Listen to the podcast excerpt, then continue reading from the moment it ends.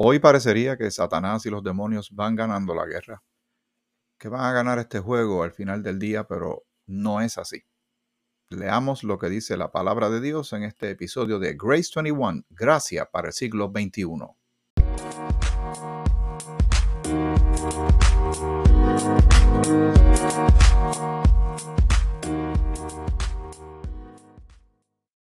El Señor te bendiga. Bienvenido a este episodio de Grace 21, Gracia para el siglo XXI. Espero que te encuentres bien tú y toda tu familia. En los pasados episodios hemos estado tocando temas que tienen que ver con eh, Satanás, demonios, espíritus inmundos, porque es una realidad y en la palabra del Señor, pues se tocan estos temas de manera bastante clara, eh, diferentes instancias, diferentes circunstancias, diferentes tiempos, diferentes momentos del relato bíblico. El Señor ha querido que sepamos estas cosas, que las veamos de la manera correcta, eh, con la seriedad que corresponde, pero entendiendo también que en Cristo somos más que vencedores. Y que no importa cómo uno lea la Biblia, de qué manera, al final Dios gana. Y eso nos debe dar a nosotros una fuerza y una esperanza extraordinarias. Hoy, bueno, parecería que lo malo va ganando, va avanzando, que la maldad está rampante y las cárceles no hacen que la gente deje de comportarse de alguna manera en particular. Las cortes, los jueces, la policía, los ejércitos, los, las sentencias, los castigos, que se supone que sirvan de disuasivo y que la gente reconsidere, para muchos es más de lo mismo. No hay temor de Dios, están llenos de maldad. No todo el mundo, pero demasiada gente es así.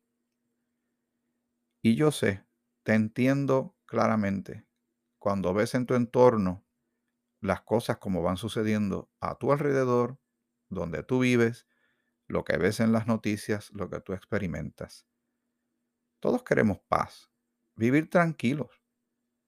Nos desconcierta el saber que hay personas que hacen cosas que son de pura maldad, de abuso, de maltrato, actos violentos, criminales, esclavitud de humanos en este siglo como si pensáramos que era cosas de otro, de antaño, pero todavía esto sucede.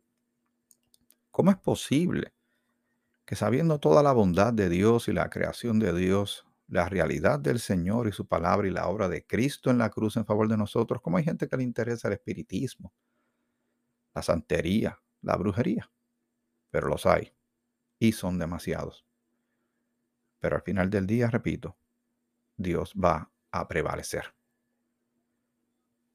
En Apocalipsis, el capítulo 19, vamos a leer algunos versículos ahí. Y luego vamos a seguir leyendo otras porciones bíblicas para que entiendas, esto está escrito, escrito está. Y Dios ha dejado esto plasmado en su palabra para que todo el mundo que preste oído, que realmente le interese, lo sepa.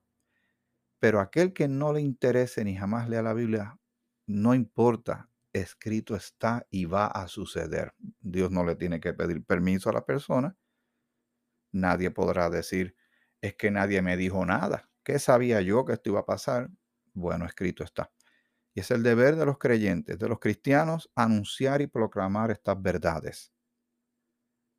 Siempre alguien en algún momento dado prestará oído y va a reconsiderar cómo está viviendo, cómo ha vivido, cómo desea vivir, si está de buenas con Dios, dónde va a pasar la eternidad si, si muere por las razones que sean, eh, si sus pecados pueden ser perdonados. A alguien le van a surgir preguntas importantes y comenzará a, a mover sus pies en la dirección de encontrar las respuestas, la verdad la verdad transformadora de Dios, de su Hijo Jesucristo, del Espíritu Santo, de la salvación, de la nueva criatura que puede ser en Cristo si tan solo cree en el Señor Jesucristo como único y suficiente Salvador que murió en la cruz por sus pecados, fue sepultado y resucitó al tercer día. Apocalipsis, el capítulo 19, eh, y dice así desde el versículo 16. Estos son eventos futuros, pero así serán. Y en su vestidura, refiriéndose al regreso, a la segunda venida de nuestro Señor Jesucristo a la tierra, porque Él regresa, el dueño de la tierra regresa a poner orden en este desorden. Y en su vestidura y en su muslo tiene escrito este nombre, Rey de Reyes y Señor de Señores. Y vi a un ángel que estaba en pie en el sol y clamó a gran voz diciendo a todas las aves que vuelan en medio del cielo, venid y congregaos a la gran cena de Dios, para que comáis carnes de reyes y de capitanes, y carnes de fuertes, carnes de caballos y de sus jinetes, carnes de todos, libres y esclavos, pequeños y grandes. Y vi a la bestia, a los reyes de la tierra, y a sus ejércitos reunidos para guerrear contra el que montaba el caballo y contra su ejército. Y la bestia fue apresada, y con ella el falso profeta que había hecho delante de ella las señales con las cuales había engañado a los que recibieron la marca de la bestia y habían adorado su imagen. Estos dos fueron lanzados vivos dentro de un lago de fuego que arde con azufre. Y los demás fueron muertos con la espada que salía de la boca de que montaba el caballo, y todas las aves se saciaron de las carnes de ellos. Esto es lo que va a acontecer en el famoso Armagedón que se acerca. Es lo que culmina los siete años de tribulación y regresa Jesucristo y planta sus pies sobre la tierra para establecer un reino de mil años. Sigamos leyendo. Ahora vamos al capítulo 20. Estamos en Apocalipsis. Ya el desenlace de la historia como la conocemos hasta ahora, de los asuntos del ser humano como los conoce hasta este momento, y viene y se establece nuevamente la teocracia de Dios, el reino del Señor. Vi a un ángel que descendía del cielo con la llave del abismo y una gran cadena en la mano. Y prendió al dragón, la serpiente antigua, que es el diablo y Satanás, y lo ató, o sea, lo amarró, por mil años. Y lo arrojó al abismo, y lo encerró, y puso su sello sobre él, para que no engañase más a las naciones hasta que fuesen cumplidos mil años. Después de esto debe ser desatado por un poco de tiempo lo van a soltar una vez más. Y uno podría pensar que estando Jesucristo en la tierra por mil años, esto ya se arregló completamente. Pero lamentablemente no es así. Todavía el pecado está haciendo sus estragos. Todavía falta un poco más de la voluntad y de lo que Dios ha profetizado. Pero dice, gracias al Señor, por un poco de tiempo. ¿Cuánto es ese tiempo? No sabemos días, meses, años, no sé. Pero Satanás, que había estado atado por esos mil años que el Señor está aquí, reinando en la tierra, arreglando todo aquí nuevamente, el enemigo de los enemigos, el engañador, el que lo único que sabe hacer es robar, matar y destruir, es soltado. Versículo 4. Y vi tronos y se sentaron sobre ellos los que recibieron facultad de juzgar y vi las almas de los decapitados por causa del testimonio de Jesús y por la palabra de Dios, los que no habían adorado a la bestia ni a su imagen, y que no recibieron la marca en sus frentes ni en sus manos, y vivieron y reinaron con Cristo mil años. Pero los otros muertos no volvieron a vivir hasta que se cumplieron mil años. Esta es la primera resurrección. Bienaventurado y santo el que tiene parte en la primera resurrección. La segunda muerte no tiene potestad sobre estos, sino que serán sacerdotes de Dios y de Cristo y reinarán con él mil años. ¿Dónde estamos nosotros los creyentes? Los miembros de la iglesia cuerpo de Cristo. Hace rato que ya estamos con el Señor. Recuerden, estamos esperando el rapto, nuestra cita con Cristo en las nubes, en el aire, no Él poniendo sus pies sobre la tierra. Vamos a estar con el Señor en la ciudadanía celestial que tenemos ya por Cristo, por su obra, por haber creído en Él. Esto tiene que ver con otro tiempo y con otro grupo de personas en el futuro. Versículo 7. Cuando los mil años se cumplan, Satanás será suelto de su prisión y saldrá a engañar a las naciones que están en los cuatro ángulos de la tierra. Alguien podría pensar también, oye, pero que mucho tiempo tuvo para reconsiderar, tal vez para arrepentirse para pedir perdón a Dios, no puede. Ya es lo que es. A diferencia del ser humano, que el pecado lo separa de Dios, pero puede regresar, reconciliarse con Dios por medio de Cristo y tener salvación y tener nuevamente vida y vida abundante.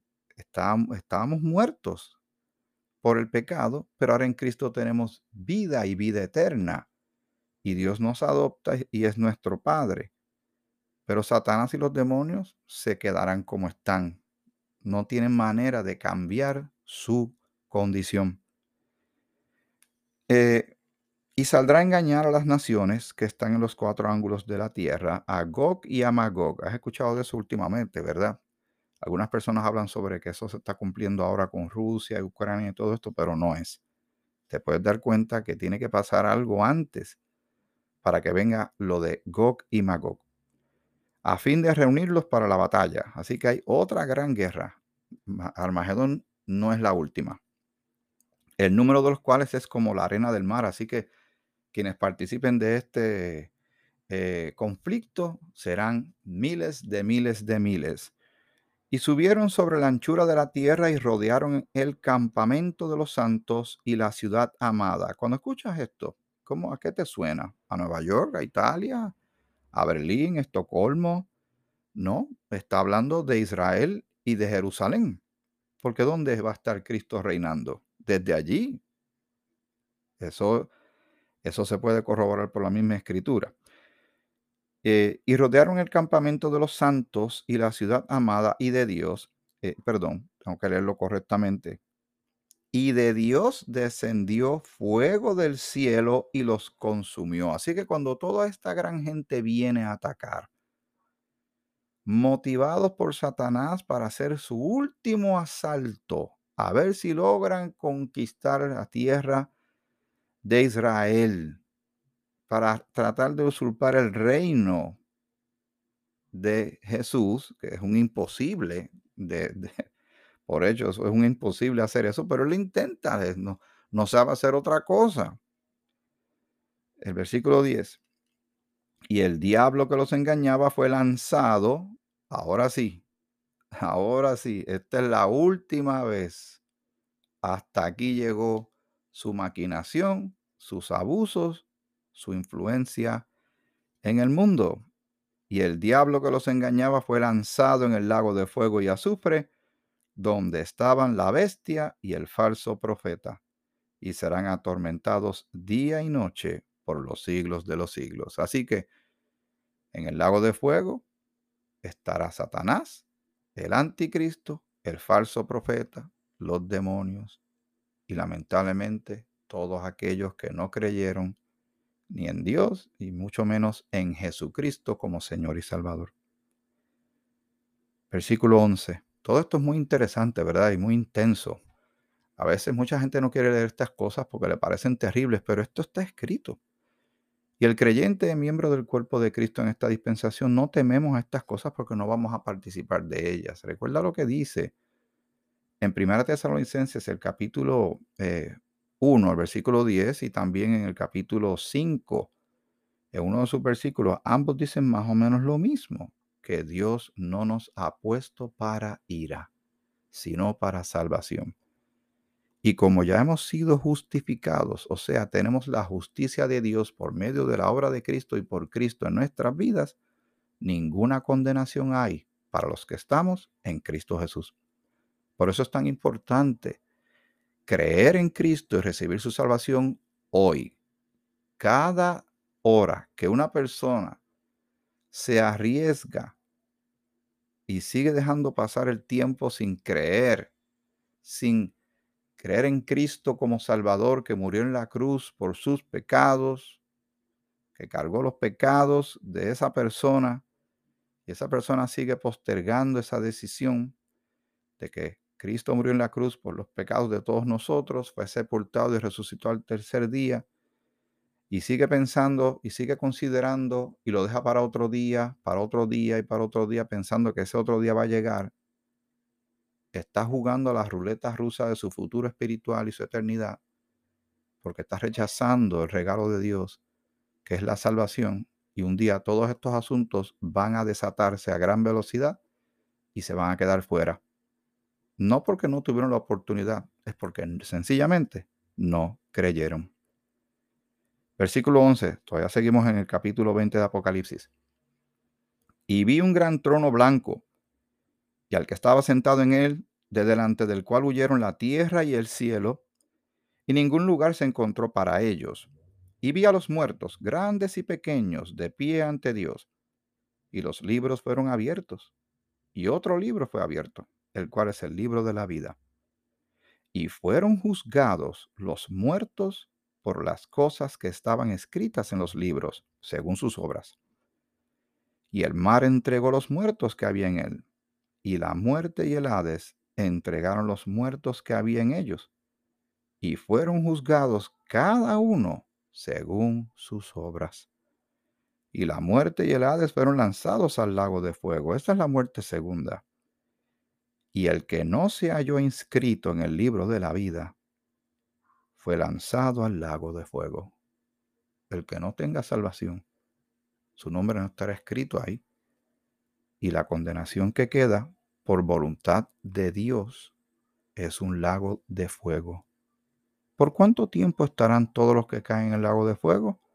Recuerda la última parte del versículo 10. Y serán atormentados día y noche por los siglos de los siglos. Y hay quienes dicen, pero Dios es un Dios de amor. Dios no va a permitir una cosa como esa. Que la gente esté sufriendo día y noche. Bueno, estamos leyendo la palabra de Dios. Y recuerde, todo fue originado en Dios. O sea, que Dios siempre ha estado y todo fue creado por Él. Y su regla moral, su ley moral, su voluntad está ahí escrita. Y en vez de estar cuestionando a Dios y sus acciones y su carácter, deberían sorprenderse y agradecer de que Dios siendo Dios, santo, santísimo, estira su brazo de misericordia y de gracia y nos regala a su Hijo Jesucristo para nosotros poder tener salvación, reconciliación con Dios. Y hablaba yo hace poco con un amigo, colega pastor, y nos sorprendemos la no sé qué sucede con la actitud de la humanidad de este momento. No es nuevo, pero que hoy como uno como que lo percibe más. Del enfriamiento de los corazones, del rechazo a las palabras. No, no que vayan o dejen de ir a una iglesia. Vamos a no pensar en ese aspecto. Es el hecho de que no creen en la palabra. No piensan en su eternidad, ignoran completamente quién es Jesucristo, sabiendo que se habla de Él, que hay gente que va por ahí hablando de Él, que hay gente que da testimonio de lo que ha significado para nuestras vidas el haber creído en Cristo. Y no se les pega nada. Se burlan, cuestionan. Y si tan solo supieran que están parados sobre una bomba que va a estallar y que solo Cristo puede desactivarla. Pero ellos siguen caminando y uno sigue orando rogando, suplicando al Señor que tenga misericordia por amistades de uno, familiares de uno, vecinos, gente que uno ve por ahí que no están preparados si, les, si se topan con la tribulación. Ellos no van a entender lo que está pasando, van a pensar que es el cambio climático, alguna explicación le darán para que piensen que tal vez no tiene nada que ver con Dios, no tiene nada que ver con algo espiritual ni con la Biblia. Son cosas de la naturaleza, eh, la madre naturaleza nos está castigando y todos empujando a Dios, rechazando a Dios para que no busquen de Dios. pero escrito está. Muy bien. Ahora vamos al capítulo 21, ya que estamos en la vecindad tocando estos temas, para que sepamos cómo se cumple la voluntad de Dios y quién gana al final.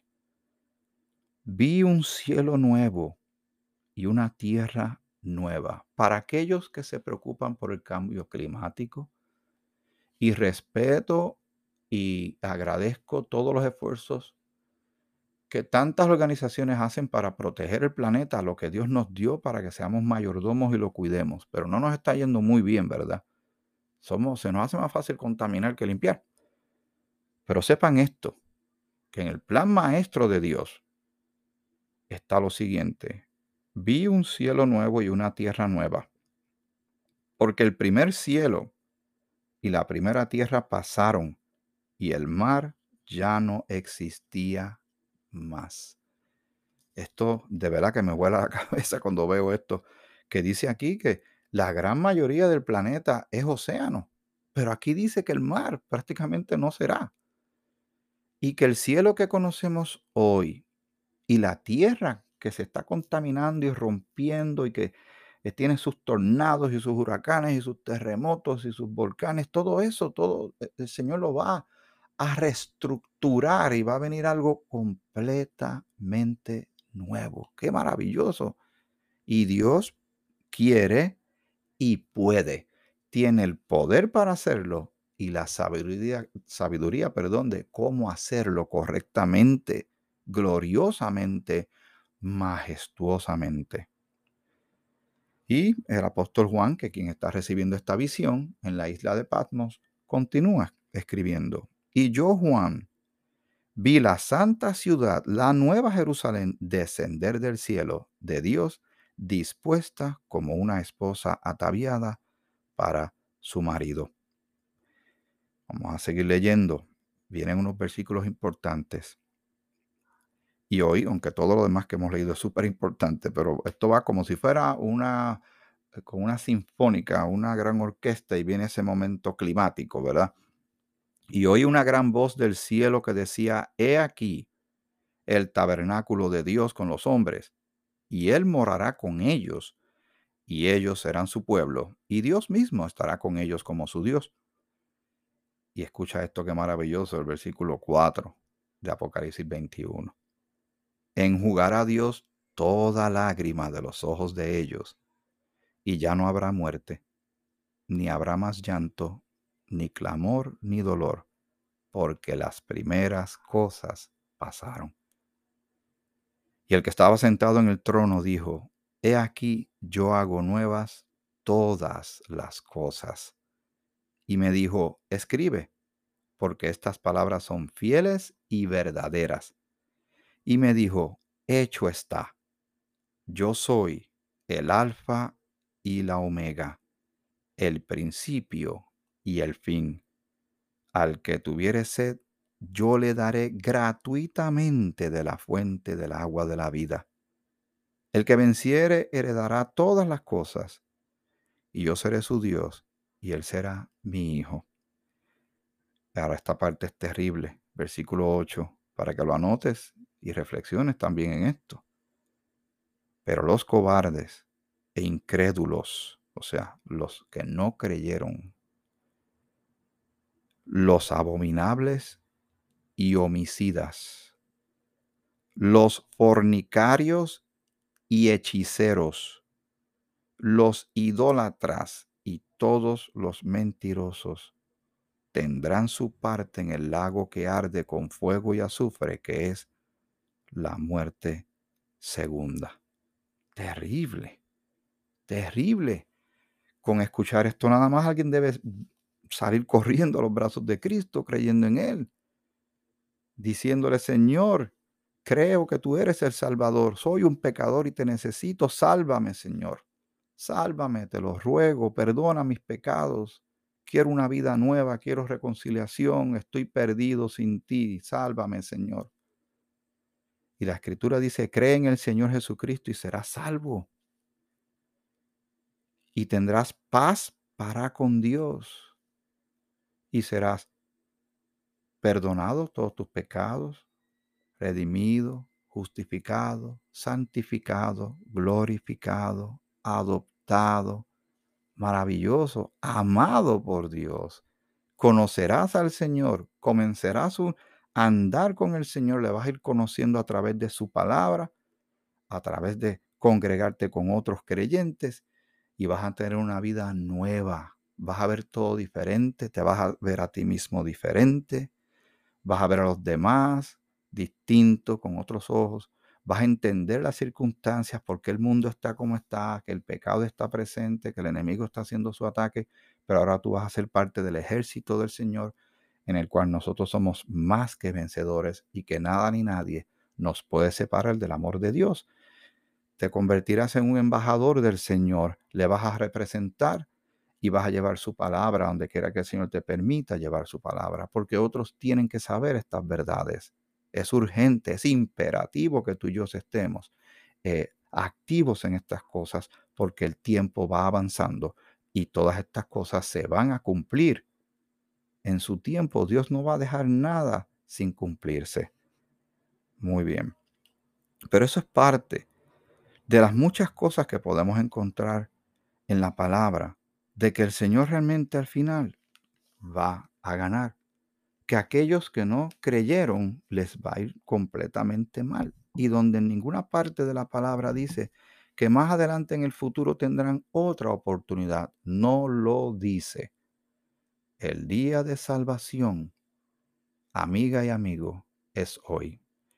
Y tú que llevas escuchando mucho tiempo estos episodios, si estás pensando en alguien que quieres y amas mucho y te preocupa su destino eterno, ¿por qué no le compartes este episodio en oración? No porque yo tenga algo que decirle a esa persona, es porque hemos leído la palabra de Dios.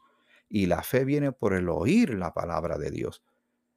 Y quién sabe, tal vez ahí esta persona comience a interesarse en las cosas del Señor. Y en el mejor de los casos, Tal vez antes que termine este episodio ya haya puesto su fe en Jesucristo como su único, su suficiente Salvador y como dice el apóstol Pablo, y en Él estamos completos.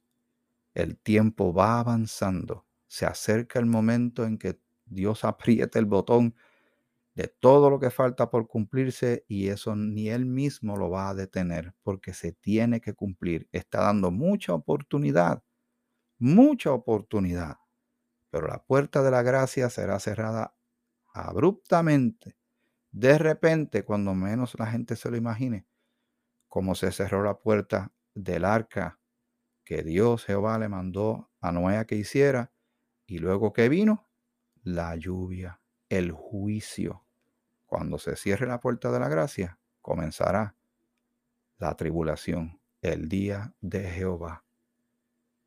No postergues el momento de tomar la decisión que va a cambiar tu pasado, tu presente y define tu futuro. La decisión de creer en Cristo como tu Salvador. Él murió en la cruz por tus pecados, todos tus pecados, sabe todo sobre ti y de todos modos te quiere salvar. No lo dejes para muy tarde. Que el Señor te bendiga. Te bendiga mucho.